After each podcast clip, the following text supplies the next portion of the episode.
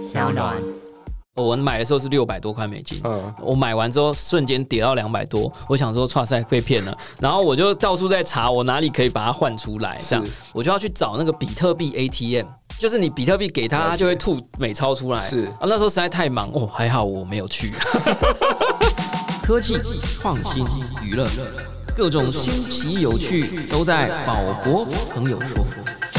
嘿你听宝博朋友说了吗？Hello，欢迎来到宝博朋友说，我是葛如君宝博士。今天呢，我们邀请到节目当中的呢，不只是宝博朋友啦，还是宝博的同业哈。虽然说他对这件事情可能有不同的解释哈。总而言之，我们欢迎政治大学资讯科学系的兼任助理教授，本身呢也是 I'm Token Labs 的 Head 啊，陈场吴博士。大家好，我是陈长吴。哎呀，陈老师，你不知道我们踏破铁鞋无觅处啊！就是我们大概花了一整个月的时间，在之前，在嗯以太坊二点零的链上链之前，我们想要找到全台湾最懂以太坊的人，然后。哦，你知道太痛苦了，过程就是我们去问那个什么梁志成啊，然后雅信啊，然后又绕一圈绕到一个只有 Twitter 的一个女生，你可能知道她是谁，就是、哦，小维，呃，对，但大家都很忙啊。我猜原因就是因为那时候正要上线，对，所以我们绕了一大圈呐、好不容易还是请到了陈长武老师。那我们的以太坊的二点零的 Beacon 链啊，嗯是这样讲吗？是是，是是，哎、是 Beacon，就是叫做性标链，性标链哎，总算顺利上线。哎、听众朋友有可能听到这里不知道我在讲什么哈，没关系，我们还是会慢慢的呃预热暖身啦。我们这几集呢，区块链的主题多一些、嗯啊，也算是搭配比特币。差一点 old time 必派 所以大家如果听宝宝朋友说，哎、最近好像没有区块链的主题，哎、哎、就是币价跌了啦，对，有这种概念。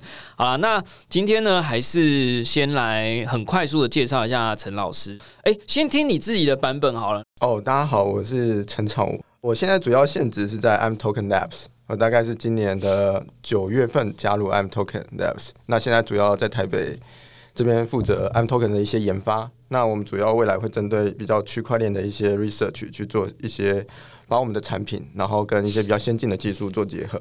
那现在我们的呃 Token Lab 人也比较少啊，就因为刚成立嘛。我是主要是在正大，然后担任兼任助理教授，主要是开设区块链课程，主要还是以台访。哎、你开几堂课？好问题。什么？好，其实是这样的。二零一八年的时候，其实我开的是区块链的课程，那他课名就是区块链核心技术吧。哎呦，然后这门课讲的就会比较，我觉得就比较广。后来停开，原因是因为我我从 Bitcoin 开始讲以太坊，然后其他的链，所以它都是非常底层的 protocol，啊，那就不有趣嘛。大家就觉得说，怎么比特币上万点了，然后你怎么还在讲什么 proof of work 这样没？错，对。那所以才会到后来，像我现在今天下午刚刚的另外一门课，它它的课名就很简单，就是呃以太坊区块链的技术与应用。但是是纯粹以太坊的。对，哎呦，因为我后来认为说，其实以太坊其实已经综合各家的这种区块链的技术了，然后它本身也有一些智能合约的比较创新的一些发展，然后再加上 DApp 啊应用啊，其实让人可以直接上手、直接使用的也比较多，所以我们想说，那其实节省时间嘛，因为比特币跟以太坊诶有一些不同，但我没必要。把整个扩容技术啊、签章啊都讲的那么仔细，那学生不一定会需要知道这些。就有点像都什么年代，我们还在讲 TCP 跟什么 UDP 啊，好来还是要知道了。呃，我们稍微帮陈老师介绍一下这个他的背景。中央大学资工系，然后中央大学的通讯工程博士。哎、是通讯工程那要怎么简称啊？通工吗？就叫通讯，没有，我通常对简称都很好奇，叫通讯啦哈。对对对对对，通讯所这样，哎，对我是傻逼啊，对不起啊，没有，因为我们以前那个学校叫资讯网络与多媒体研究所。网媒所，哎哎，还不是知媒所，你怎么知道？你有听过啦，是不是？网媒所很有名啊，啊很有名的还好啦，对还好。链圈有不少人是从这里出来的，因为哦，就是像那个，哎反正就之前，对对对对对，大家都挂了这个网媒的哈。然后曾经在世纪互联创新研究院担任区块链工程师。那这间公司其实蛮有趣的，我也是很早以前从同业同行里面听到，然后很神秘啊，反正就是一个超级 early 的时代非常早。哎，到底多早啊？要回到历史，大呃，其实二零一六年的时候，刚从伊利诺从访问学者回台湾，那那时候想找一份区块链公司的工作，观察一下，好像没有几家区块链做底层的公司。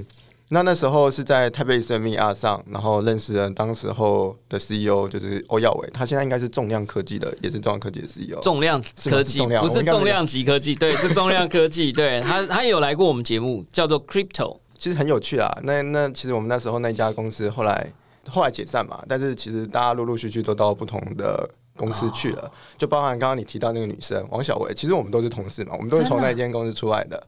然后包含哎，现在就不说，反正很多同业现在都是我们以前。哇塞，很有趣。然后那个时候，就像你讲了，台湾几乎没有公司在做区块链。二零一六年，大部分都是交易所，你听到的哎，对对对，做交易啊，做买卖的。对，很少是做链的或技术的底，甚至是底层的哈。对，可能只有廖老师学界，对，就廖老师，有名的廖老师，名真现在也很熟了。只要听我们节目的都知道谁是廖老师。哎，廖老师没有来过我们节目，但是难度很高。我们试试看，好了。然后，所以你刚刚是说你是从伊利诺大学香槟分校来哦？那当时就是做区块链吗？其实不是，因为你是去 visiting，你是拿到博士之后去，还是我是博士之前？哦，就千里马。是不是？你是千里马吗？其实不是千里马，就算类似的，就是拿国家的补助，还是你是自己花钱自己申请？我前一个有学校的补助，后一个是自己申请哦，自己的啊，自己的放定。哇，伊利诺大学香槟分校选 pen，这个台大职工有很多老师，好像都是从这里来的，你应该知道。应该是是。那你在那边跟区块链有关吗？而且还电机呢，double E 呢？其实，因为那那个时候，其实其实我刚刚提到我们是通通讯所嘛。我如果要认真严格说起来，应该是我对四 G 啊，或是一些基地台的这种破口比较 比较熟悉啦。那包含安全。那其实去相片的时候，那个时候我的学校老师他是那种，如果大家有做深圳 network，应该都有听过一些比较有名的破口什么 ZB 呀，什么哎是吗？这算深圳 network 吗？ZB，这是可能算区域什么什么 Wave 什么？对对对对对，那那个时候 Sensor Network 的老师，呃，主要我老师主要做 Sensor Network 这一块，所以他那时候有很多非常有名的，就基本上 Sensor Network 的 paper 你一定会 cite 到他的部分。在那个时候，所以说他也有做车联网相关的东西。那车联网其实他遇到一个问题，就是说，哎，大家都觉得，哎，车联网很棒啊，以后有无人车，或者说有 sensor 非常厉害的，然后可以。前面道路发生一些事故，还可以帮你做导航啊什么？哎，听起来很好，很美好。但是科技总是有缺陷的，例如说你的隐私就不见了，因为车与车之间要能够通讯，那它就会丧失一些隐私。在这个时候，在车联网里面，它其实是需要做到跟现在的比特币很像哦，它是要做到一个分散式的一个公钥的基础建设。那原因是因为你要透过这个凭证不停的更换，然后来换掉你那把通讯之间车与车之间通讯的那一把 key，所以。在当时候，其实我我没有完全，哎，不能说我完全没有碰比特币。其实我二零 我二零一一年就开始挖矿了，对，所以哇，对，今天这个没有，我已经卖掉了。我还想说，今天这个设备就是你帮忙升级一下，这样。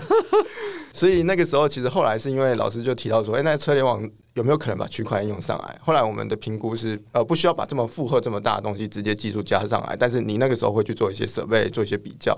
那后来觉得，哎，区块链蛮好玩的，因为它牵涉到安全的模型，牵涉到网络，牵涉到经济。那其实都很多东西都跟我们平常做安全的协议相关。虽然它已经跨到另外一个领域去了，不是单纯的四 G 啊什么的。当时候就因为觉得，哎，这东西有前景。然后我们可以试着做做看，那不如在台湾就先找一家这样的公司来试试看。那所以当时候就就在搜寻这样的公司和机会。不愧是陈老师啊！你知道我们这个链圈区块链世界就是两个老师，一个廖老师，一个陈老师。哎，不行，这样 其他老师怎么办？没有了，没有，开玩笑。就是哎，我们每一次来宾来啊，我们都会逼问他说：“啊，你第一笔比特币是什么时候？”目前我都是常胜军，因为我是二零一四年的七月在七年大学的时候被说服之下去买的。是。哎，你是冠军哎，新任冠军二零一一哎，明真可能都无法想象哦。我我因为那时候我们在研究 P P to P 网络嘛，所以那时候是为了 P to P 这东西而去看。哦，点对点，因为啊，因为他论文写点 peer to peer 什么什么 cash 什么东西，然后你们就被他论文骗了。所以对，去看了，然后还可以挖矿哎，这到底在干嘛？其实只是想要弄懂它背后在干嘛，所以那时候就去组挖矿的东西。那个年代还不用组吧？是不是更早？甚至连笔电都可以挖，没错，那时候我的笔电应该是 R 七百，就是头须吧的。然后你真的挖得出东西哦。因为我等到我知道的时候已经是一三年了，然后我用我的 MacBook Pro，可能我觉得我有运作过一个月，但是就挖不出个什么东西出来，这样就血血这样。哎、那你那个时候是挖出来是以几颗几颗这样挖着呢？我想一下，三天可能有一颗、哦，或是多多少？哇，因为那时候我人已经在美国了，然后学校实验室电脑就闲置了。对嘛，闲置不可以这样啊，对啊，怎么可以闲置呢然呢后？那对时。候实验室大家就开始挖矿了，可那个时候挖了也没得干嘛，因为都很便宜啊，还是说反正也是可以卖，其实那个时候是一个很，我觉得是蛮 tricky 的第一个是那时候价格就像你说的不好，好后来涨到一块多、两块多吧。哎、其实对那时候的学生来讲，哎、我卖几颗你就知道我有一张机票了。哎哎、，对不对？所以其实你你就只是把它当做说是一个，哎、我要出国玩的一笔基金，然后没有想到现在是你，哎我曾经卖过一百颗，你知道我多心痛吗？没关系，没关系。我跟你讲，我的健康的心理建设就是，我就赌我们会活到在下一个这种东西出现，这样，嗯我是这样想啦，这样健康吗？对吧？我现在都只要我觉得只要留着就是有梦，对啊，没有，就说不一定是比特币，就是说，我认为科技的历史就是几十年一个 cycle，是对吧？二三十年一个 cycle，我认为我们活久一点哈，就是有机会再遇到下一个 cycle，对吧？就像你现在不一定是比特币啊，你如果是二十年前去买 Google 的股票，呃，现在对不对？或是买披萨哈的股票，听说也是几百倍啊，是吧？对吧？啊，OK 的啦，对啊，啊，哎、但这这哇，我第一次遇到真人有这种几百颗交易的经验，而且那时候要把钱换出来不是一件很容易的事哦。那时候在台湾基本上没有交易所让你换这件事情。例如说那个时候我们可能最早是在俄罗斯那个叫 BTC 一吧，然后把钱换出来，对不对？比特币和美金换出来之后，你要到对岸，我有一些。学弟，啊他他们会跑到中国，然后就把钱给领出来，哇塞，然后再对。带回来台湾。那时候很复杂，我那时候复杂我那时候在起远大学，因为我买一颗嘛，然后我买完，我买的时候是六百多块美金，嗯，我买完之后瞬间跌到两百多，我想说，哇塞，被骗了。然后我就到处在查，我哪里可以把它换出来，这样。然后我就先上网拼命花，就是 什么网络空间啊、乱买啊这样。然后后来还是剩啊，我就想说，看不管生气哦，我就要去找那个比特币 ATM。就是你比特币给他，他就会吐美钞出来。是啊，那时候实在太忙哦，还好我没有去，真的。哎、我们下次找一起来讲那个，这完全是区块链的白垩纪世代啊！哇塞，那个随便这样，哎、你大家要想，一百颗换算到今天就是五千万台币，是所以你那时候一个 sell 只换到可能三两张机票啦对，三张。那还不错错啦，还不错啦，三张机票啦。现在就是三栋英哥的房子，还买不起台北。好了好了，我们不要再讲这种过去的事情了哈。那后来就加入了一个台湾很神秘的公司，叫 Amis 啊，这个藏联网曾经做过一段时间。对，很神秘是指？啊，就是因为都不对外啊，哦不对，对啊，我们大家都听到是呃 Alex 刘，然后 MyCoin，然后阿密斯就是都被关在一个小房间里面，有一堆工程师在里面，因为我有去过那个办公室，然后。就就觉得阿密斯就很神秘，然后嗯好像就是 Vitalik 每次来台湾都会跟你们开会，然后讨论要怎么 deploy 这样，但是蛮少看到你们的人在外面走跳这样子。哦，了解。我觉得可能是我们自己对公司嘛比较窄，然后 marketing 又比较没有出去露相这样的，对不对？哦其实里面还是做了蛮多跟藏联网相关，或者说像过去做钱包啊这个研发，可能现在也是吧。对，我还是要想要跟听众朋友分享，就是台湾其实，在区块链世界的发展历史上，其实是不是扮演着一个不错重要的角色？因为一直有坊间的传言，就说、Ethereum Foundation 还有这个 Technical Team，其实一直有蛮多的相联系跟台湾的 team。那台湾的 team 的主力部队就是 Amis，就是 A M I S，就是。跟 MyCoin 有一点千丝万缕关系的一间技术公司，这样我这样讲对吗？还是这是都会传说？我可能没有这么觉得，我觉得是还是两个不同的。其实以太坊 Foundation 主要还是跟台北的以太坊 Foundation 的一些开发者还是比较多接触的。但是我觉得 Alex 刘他跟 Vitalik 交情不错，所以有时候阿密斯会得到 Vitalik 一些指导。哦，对原来是这样啦！哎呀，这个澄清了一下都会传说也是不错。但你同时又担任以太坊基金会研究员，对，这其实是在我加入阿密斯之前。其实我从刚刚你提到那间北京世纪互联离开之后，其实这是很有趣啦。就是当年我其实去法国参加第一届的 EDCon，就是那个时候其实开发者人人数还很少。我觉得那时候很有趣啦，就是哎，Vitalik 他就一个人在那边，然后我就跑过去问他说：“哎，那区块链上 Vitalik，你觉得建议一下，现在我还能够有研究哪些 topic 或者哪些主题现在是值得去被发掘的？”他就跟我提了一些，然后他就跟我说：“哎，我现在没时间，不然我们交换个微信吧。”那后来陆陆续续我也认识一些中国核心的以太坊开发者，那我就问他们说，那怎么贡献到这个专案？他说，那不然我帮你跟吕塔一个问一下，就因缘机会某一个机会，吕塔利就说，那可以一起打工啊，或者怎么样？我说好啊，那就去面试了，然后我们就在凯悦吧那里的酒店，然后。台湾的吗？对对对对，然后比泰那时候就做了一些问题啊，然后 OK，然后后来我们就我就开始帮他打工了。他是考理论的还是考那种演算法的？我好奇。就是你说他准备了一些问题，我觉得是比较偏区块链的理论的应用、欸，的应用。对他当时会问一些像 storage 未来如果说过大啊或怎么样，那价格这又是经济问题了，所以它其实是很混合的，也不是什么演算法。哎呀，太有趣了！我们一定要早一起来聊个白垩纪啊，这个太酷了。你这样也算很早啊，你几年开始担任？因为 Vitalik 就是以太坊全世界第二大区块链的 co-founder 了哈。是，然后他现在是走到哪里一定都会被包围的人，然后你那天还会看到他一个人在那，这是完全白垩纪的时代啊！那那是什么时候？二零一七年，应该是二零一七年的二月份，我记得是。其实那次是这样的啊，就是有一些开发者就问说：“哎、台北的做以太坊社群的朋友们，那有没有人想去 EDCon 第一届？”啊，可那个时候刚好他是在除夕夜过后，可能三天或五天，所以大部分人不太愿意去。那那时候我觉得，哎、那蛮蛮好的机会，就去了，就去法国巴黎。除夕夜去法国了啊，也是不错啊。哦，所以那你那个时候就领以太币当薪水吗？这样哎我很直接，是对不对？对，那表示你还那个时候可能才一百块吧？会不会啊？不到一百块，不到一百块可。能更低一点的。对啊，所以没关系啦。我就说以后都还，结果又卖掉了，不好说，哎不好说。总是要生活的总是要生活？哎呀，对啊，我那时候买 Facebook 股票也是这样，去当兵啊，穷到爆炸，户头只剩二十块，只好把 Facebook 股票卖掉。你知道，我四十二块买，四十二块卖，因为中间一度跌到二十块，我就想要撑住，撑住，撑到最后撑不住了，还是要吃没饭。错，好啦，所以我们还是要来讲正经的哈。嗯先问你两个问题。嗯，第一个问题是，所以你是以太坊或以太币的信仰者吗？你是信徒吗？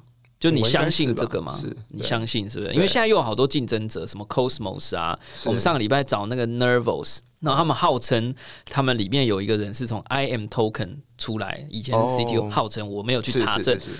所以就再来问，就是说，那 IM Token 是什么？跟听众朋友介绍一下。A m t o k e n 其实是一家做手机区块链钱包的。那有时候他会号称它是以太坊钱包，是因为它在最早的时候，它就是以以太坊这个手机钱包的转账功能起家的。在当时的时候，应该是二零一七年，我认识他们创办人的时候，他们就已经开始在做这个服务。在当年，其实很少人想到要去做区块链钱包，更多的时候是那个用那种很古老的可能会知道有叫叫 Mist。然后你要跑一个官方的节点，然后你在 MacBook 上，然后按啊，网页啊，或 crypto 啊，这种买 Ether Wallet 这种服务。我的时代已经有什么 parity 还是什么的，差不多吧？对对对对对对对。那在那个时候，其实二零一七年的二月左右，他们已经开始有他们原型了。二零一七年的六月，大家可能就知道发生什么事情，ICO 突然很盛行。这时候，大家应该是说使用者开始不需要依赖命令列的手机钱包。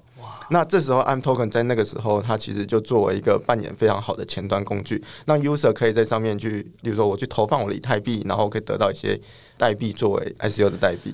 我都一直介绍说，IM Token 是亚太地区可能使用者人数最多的区块链钱包。我现在这样的介绍，在二零二零年还是对的吗？你可以说它是全世界人数最多的钱包，真的假的？对，它现在应该是最大的啦。对，曾经我是 Trust Wallet 的爱用者，是但是它被 Binance 并购以后，我就对它没有那么有爱。然后它最近又被苹果盯上，就是把那个 browser 拿掉，哦所以就现在几乎就是一个，哎，反 反反正 Binance 我也不熟，反正就对啊。那是可是 IM Token 你说全世界最多，它到底是多少？这个数字很重要，这可以帮助我们评断区块链产业到底要起飞了没。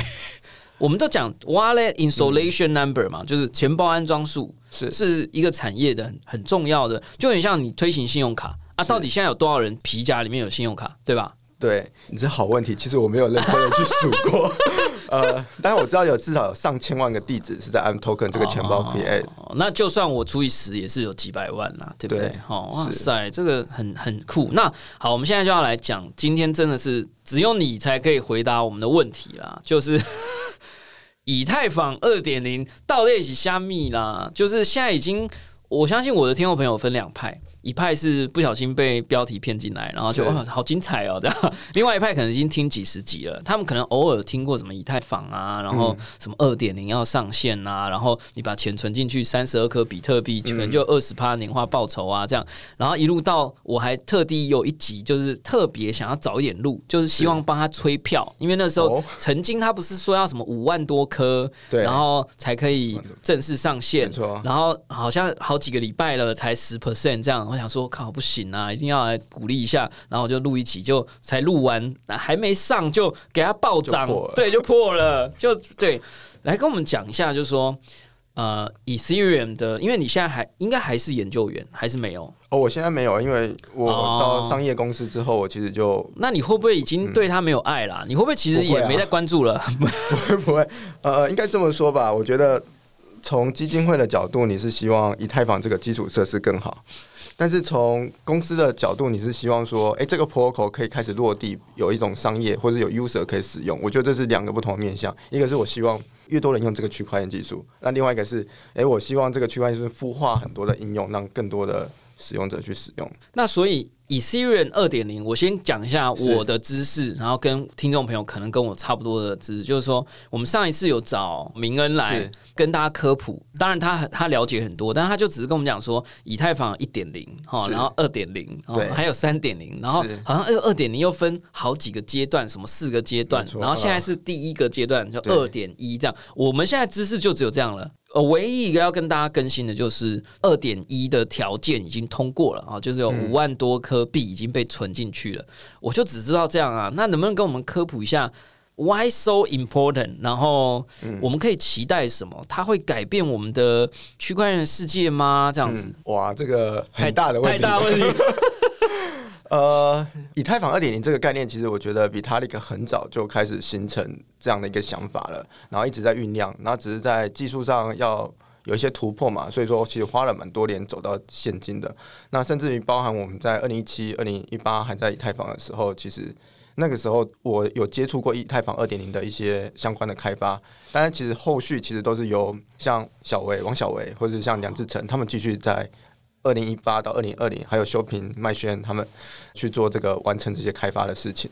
那我必须要说，二点零其实是以太坊一个，你可以把它想成是一个很大的软体的改版，而这个改版可能就有点像从波接时代，我们终于要进入到宽频的时代。哎，这个哎、但是问题来了，大家都会觉得说，哎、听起来很棒、很美好，要要进，终于要进到宽频的时代了。可是其实这个到宽频这个时代，其实它还有很多路要走。例如说，好像是我们想要把天线缩得更小啊，把手机先做得更省电啊，否则你就算有宽屏，你也没办法享受这些这些资源。所以其实大家还是要一个认识啊，以太坊二点零虽然我们这个阶段是第一个阶段，有时候大家把它称叫 Face Zero，但是 Face Zero 其实还没有到有任何可以实质上的功能是使用者看得到的。虽然我们说二点零其实主要是要把整个 TPS，就是以太坊每秒可以处理的交易的数量提升到万甚至百万级，因为现在我们就知道区块链的速度非常有限，然后它瓶颈就会受限于到它的共识演算法。但是当我们要到那个层级的时候，其实我们开始会想象有更多的应用会发生，但是还是要先让大家知道说，以太坊二点零到现在 Fast 自有，其实我们还没来到真正突破，就是说让整个交易的速度变快这件事情。哦就是它还是一个刚开始这样。对对对，没错，其实就是因为像这种 POS 的这个这样的一个共识机制，在第一次要上线的时候，其实它必须要经过很多的 proof，就是说，哎、这个理论它是可以的。然后再加上以太坊一直有一个精神是区块链，大家都谈它是去中心化。可是大家有没有想过说，那客户端要不要去中心化？例如说，我有 Go 语言版本的客户端，我有 Python 语言的，我有 Rust 语言，我有各种各式各各样语言。可是大家如果回头去看比特币，它其实它的语言版本比较少，或者大家只用官方的。那这个不是说他们这样不好，而是说我们都知道写软体常会有 bug。而当你某一个语言的客户端出现 bug 的时候，其实你就你就是因为你有多样性嘛，所以你的测试网或者是你的网络整体的容错率其实会比单一个客户端来的高。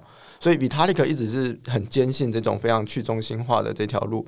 所以说在走的路程当中，其实虽然走的比较久，可是就是为了让它比较稳定。所以在这一次的测试 Zero 的时候，其实就有很多个客户端同时上线。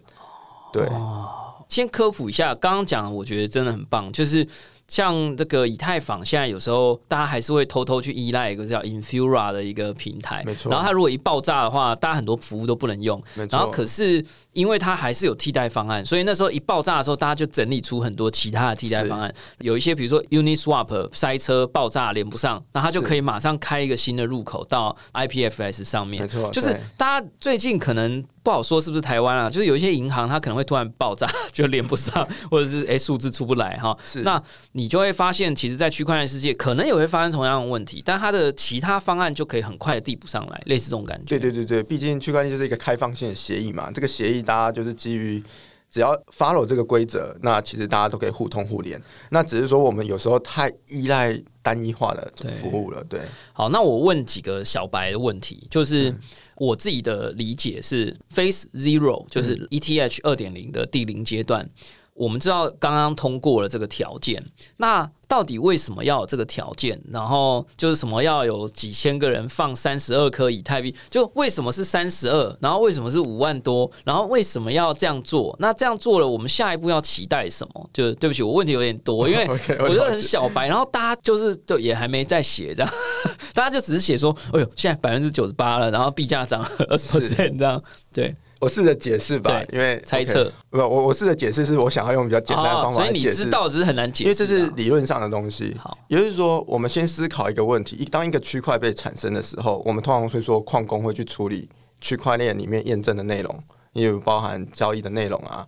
好，那每个交易其实它会有它自己的签名签章，所以说其实你可以想象说。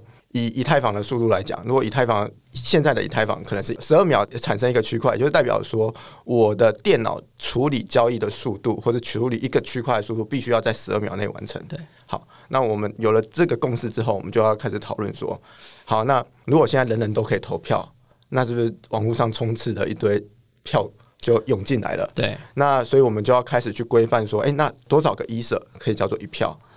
哦，对，那如果说你用零点一个意思也可以当做一票的话，那以现在的以太币的数目，可能例如说一亿，哇，你就可以想象那个可能有十亿的票，你就必须要有单一台电脑能够处理，那你就可以想象，我们是希望区块链变快的，所以我要先知道它一秒能够处理的讯息量有多少，所以我没办法处理这么多票的时候，我就要回推说，那大家抵押多少可以叫做一票。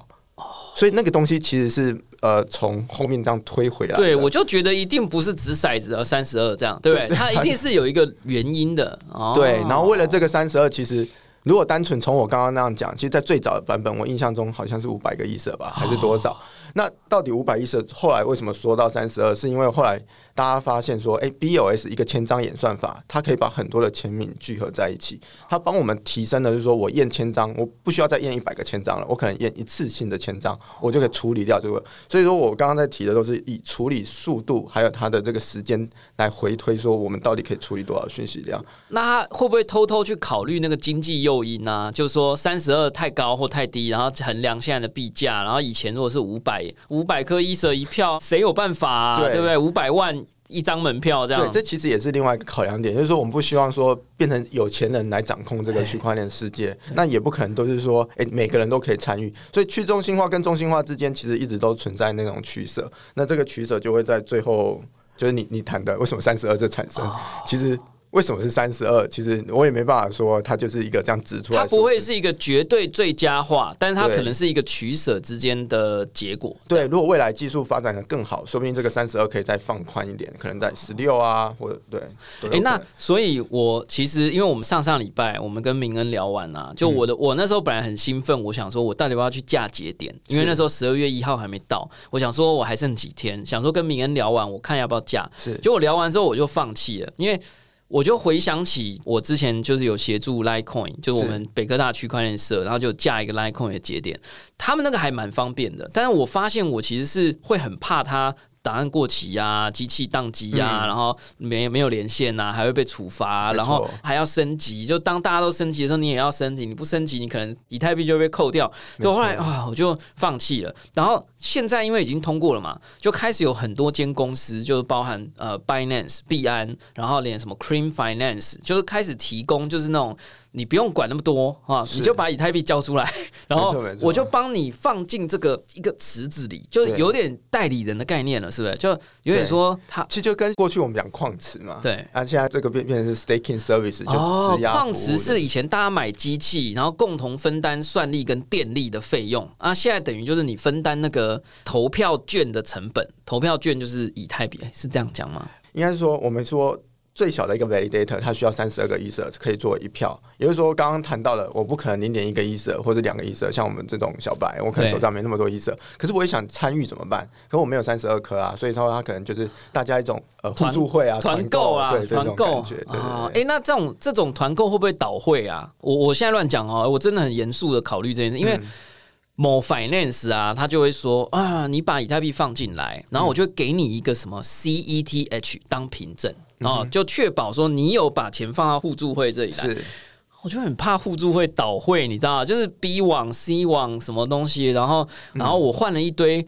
哎，C E T H R E T H，然后结果哎哎，怎么隔天早上一醒来，公司不见了？好，那我我我把这个回到说，好像以太坊这个抵押到底是一个什么样的过程？就是说，我们今天因为我们开始要采用 POS，我们需要用代币权，然后来作为投票来投，来成为每一个区块。那这个区块到底是不是一个正确或者可以执行的区块？以前是靠矿工一个人说了算。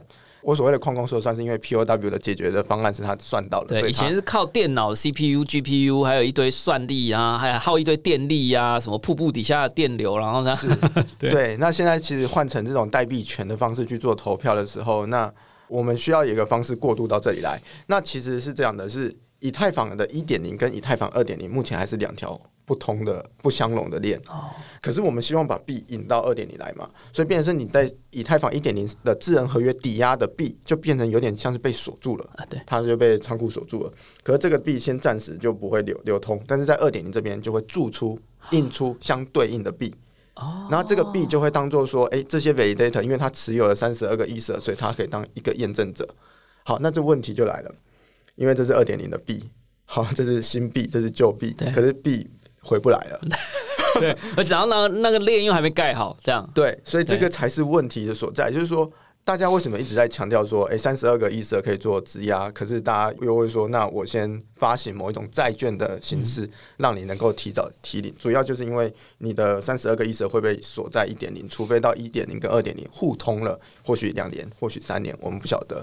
但是在这中间你是领不回来的，哇，真的是对，你有要信仰爱。非常对对。非常强，是讲到最后，我就说我我不去嫁节点了啦，就是那个太太差太害怕了，就是万一真的宕机，我钱可能还会被罚款，是。对不对？三十二颗可能变三十颗这样，哎、而且一放进去，以现在的币价就是好几十万呢、你身为一个大学教授，没有这个钱。然后呢，就是我的好朋友啊，嗯不好说，就是某一个链的 founder，然后是。是好的链这样，然后他就我们就有一个 community 嘛，然后他就说他他们的团队架了一个节点，嗯然后就是看大家要不要一起 join 这样，然后就说好啊，太好了，有人愿意处理，当然好、啊。那当然这是基于人跟人的信任啊，这不是信任数学，这是信任人，因为我就直接把币传给他这样。了解，但是他就会维系一个表单啦，这样。然后呢，前几天他就传讯给我说：“哎、利息真的出来了。”然后我们现在就是一个节点三十二颗 ETH 嘛，是我记得他那时候那天传给我说好像是零点零零五，反正就是真的有多币出来了这样啦。明白？那我想要问你，就是说，我们看到那个数字上变成三十二点零零五好了，那那个零点零零五的 ETH 是新的链的 ETH 还是旧的？它领得出来吗？领不出来，它是新的链的 ETH 哦，它就等于是把挖矿的这个奖励变成是你的投票的奖励。我知道，明真有点皱眉头，我现在马上来科普一下，它有一点像当年我们有那个，你知道为什么我们叫新台币？因为以前有个旧台币。对吧？然后你要拿四万颗旧台币才能换一颗新台币。那现在 ETH 有点像什么？台湾还没有成立，然后呢，就有一批人说：“哦，我们之后就要到台湾喽。你如果想参加的话，我算你两万颗，哎，两万颗旧台币就先换一颗新台币给你。所以你要有点 incentive 嘛。其实有很多邪恶的团体都在搞这种诈骗，但是我们不是。但我想，我只是用这个东西来解释，因为有一些那种什么什么什么什么国啊，有些什么什么国啊，都用这个当诈骗，所以大家不要被骗了哈，就 不要把这个搞在一起。就有一些人会说啊。我们接下来要什么？有一个独立团体啊，可以让怎样怎样啊？然后他就会说，你把钱放进来啊，我们之后就会换那个国家的钱给你。哦，不要不要相信哦。哦，我们现在只是拿历史来来举例啦。这样这样举例可不可以啊？它是新旧交替的之间的这种。然后他也不知道什么时候以太二点零的国度会成立，所以你的钱就只能先放在那里。早期我认为在清末明初的时候，也有很多这种组织，然后都去跟那些员外说我们要立国了啊！你愿意先把白银放进来，我就先给你签一个契约，然后呢，你之后我还会给你利息，然后之后哎，一定有这种东西嘛，对吧？对，所以这个其实就是 POS 的挖矿奖励嘛，那他之后就会留给你，那只是说你要领出来，你可能就要等到以太坊二点零上线之后了。真的要很有爱，三年后说不定哈。这个就不好说嘛，但我觉我觉得我可以稍微跟大家讲一下以太坊的主要四个阶段。以太坊未来主要四个阶段是 Phase Zero，然后阶段一、阶段一点五跟阶段二。那阶段里就是我们现在这个，就是你抵押三十二个 ETH，我需要一万六千多个 Validator，大概五十几万个 e t h e 它才它才能够去启动，因为它必须要资金够多，才能够保证说我有足够的安全性。那所以说，我们在这个阶段主要做的事情是，诶，验证 POS 是不是一个成功的概念，以及它是不是能够成功的这样运行起来。那到了阶段一的时候，它因为以太坊二点主要它叫做分片链，这跟跟我们刚刚提到信标链不一样，因为它把它就像电脑一样嘛，平行化处理，所以我有六十四个分片可以去平行化去处理交易，然后把输入进而提升起来。那这件事情它就非常仰赖 P to P 的网络。那以前所有的网络是共用一个，因为它没有分片嘛。那你现在六十四个要互相交交互，或是互相的传递讯息，那就要必须要这个实验成功了之后，它才会起来。好，那实验成功了，就来到了 Phase 一点五，一点五就是其实就是我们最重要的，它会把分片的其中的一个分片把。以太坊一点零整个 state 从过那个时候搬过来，所以以太坊的一点零就会正式成为以太坊二点零的其中一个分片了。那这时候，其实我我顺顺便跟大家开发者讲一下，就是有很多开发者可能会担心说，那二点零上线了，我会不会一点零的 DeFi 啊，或者我 Depp 就跑不动啊？不会，因为那个时候就会把它整个迁移过来，包含 Smart Contract，包含智能合约程式。对对对对对，所以那它就会成为一个分片链。然后到了二点零的时候，因为呃，以太坊上面必须要有虚拟机器去跑这些交易。那那个时候一旦起来之后，就整个二点零其实从阶段二的时候就正式的完成了。哎，对，听众朋友，如果觉得听着很复杂，你想一件事就好了。你买一只新的 iPhone，你从旧 iPhone 转过去，是不是很麻烦？很麻烦，我转了一整天，我跟你讲，就一堆什么 App 登录不了，对吧？然后你要想，区块链是一个这么重信任的东西，然后你说啊，我升级喽，然后结果旧的东西都不能用，然后币又坏掉，然后转不了，哎，这很恐怖的。对，而且还要考虑它安全。你有没有？我们现在很安全，然后搬到一个更不安全的地方，对，危险。然后你要看哦，连那些银行啊，花几十亿。这个升级系统不好说，不好说，都这么辛苦，对不对？更何况这种没有实际办公室，对吧？然后又是各国的开发者一起投入，哇，要做这件事情，然后每天又这样几千亿上下的这种平台，哇，真的是不容易啊！是。那我要问两件事，第一件事有点八卦，就是我一直听说以太坊内部，就是说这个团队内部。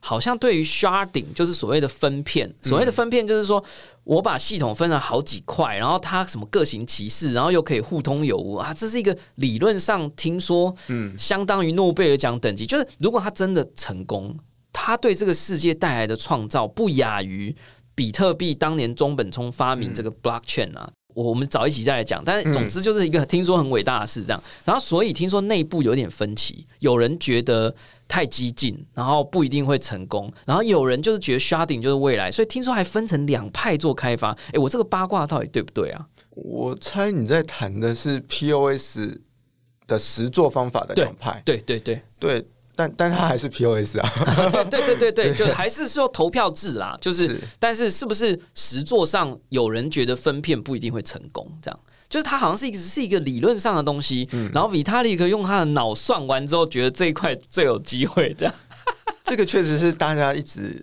都喜欢八卦这东西，但是其实我后来也没有 follow CBC Casper 那边的一些实作，所以我不确定。但是确实。像当初提出这个 Casper CBC 的这个叫 Vla，那他现在好像也在另外一家叫 Casper Lab 去做这样的开发，所以我们以后应该还是可以继续期待。看到新的东西出来，所以现在已经确定是用分片这个技术来实做二点零了吗？还是其实也没有百分之百确定？哦，确定了，确定，这是确定的。对，其实这件 spec 都已经 finalized 了，所以应该是不太会变。哦，所以你如果要砸三千两百颗进来的话，你要去研究一下分片技术可不可行？因为它如果失败的话，可能币价就会跌。我铜臭味比较重。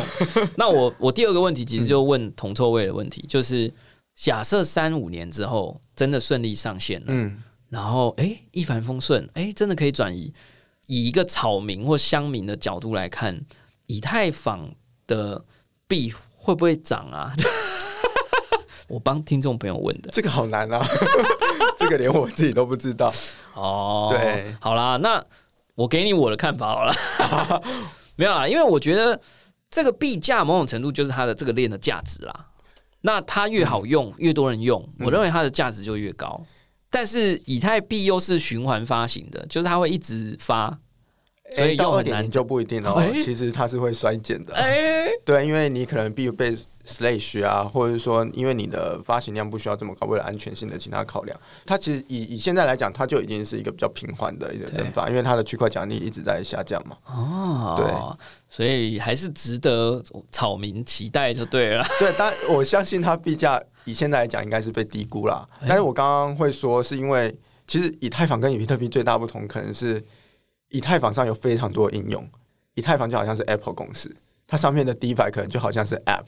其实有时候 App 的价值还比以太坊更高。哎，这个讲法很有趣。那比特币就不一样，比特币啊，我们知道就 USDT 嘛，那或比特币本身，你你你不会去考虑到它周边的一些应用去影响到它的币价，所以。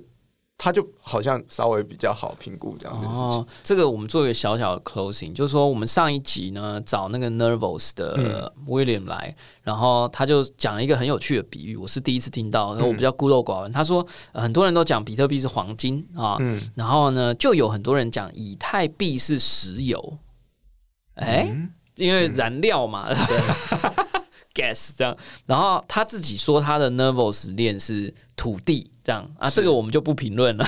对，因为他们是用 storage 来做。哎，你有在研究呢？那你觉得 nervous 币价有被低估吗？最近铜臭味很重，没有啦，开玩笑啦。你可以不用回答。对，好不不过我觉得 Nervos 也是一家非常好的公司啊。就刚刚跟你提到那个朋友，就是 Nervos 老板，他就是当年介绍我去台房基金会的人。哎，我就 就喜欢这种人际网路。我们那天录完 Nervos 大涨。至少十几二十趴，但是我就是没有买。好了，我们最后呢做一点小结论啦，就是说。你自己觉得，因为我们现在有点算是在一个大家很多人不理解的世界，就是区块链的世界。嗯，然后可是另外一只脚又踏在一个世俗的世界，就是学校啊。因为目前你也没听到什么区块链系啊，对吧？然后区块链的课就在各式各样的科系里头求生存啊，就是一下又是资科啊，像我们互动设计系，我在学校也开一个区块链什么应用什么通识课啊，然后又有的又寄居在财经什么系这样。那你自己觉得啊，就可不可以给我们一个你想象中的区块链的样貌？就是说，什么时间点这个东西会变成像电脑或像网络，就是一个 ordinary thing，就是一直大家都有人在，也是一个都会传说，就是说，呃，有一天区块链会变得像 internet 一样，就没有人会去再去讲这个词了，就没有人会再去讲什么 ETH，就像讲 UDP、TCP。就是你觉得这一天会来吗？它是什么时间？我们要对它有什么样的期待？这样，其实我觉得终究会来的。我从几个点，我觉得区块链是因为大家一开始了解这个技术是以区块链做做出发点。可是我觉得在跟一般的学生或者大部分人谈，我觉得谈 smart contract 可能更容易去切入这个点。呃，原因是因为区块链其实它就是一个资料结构，它很难去反映我们到底要做什么样的事情。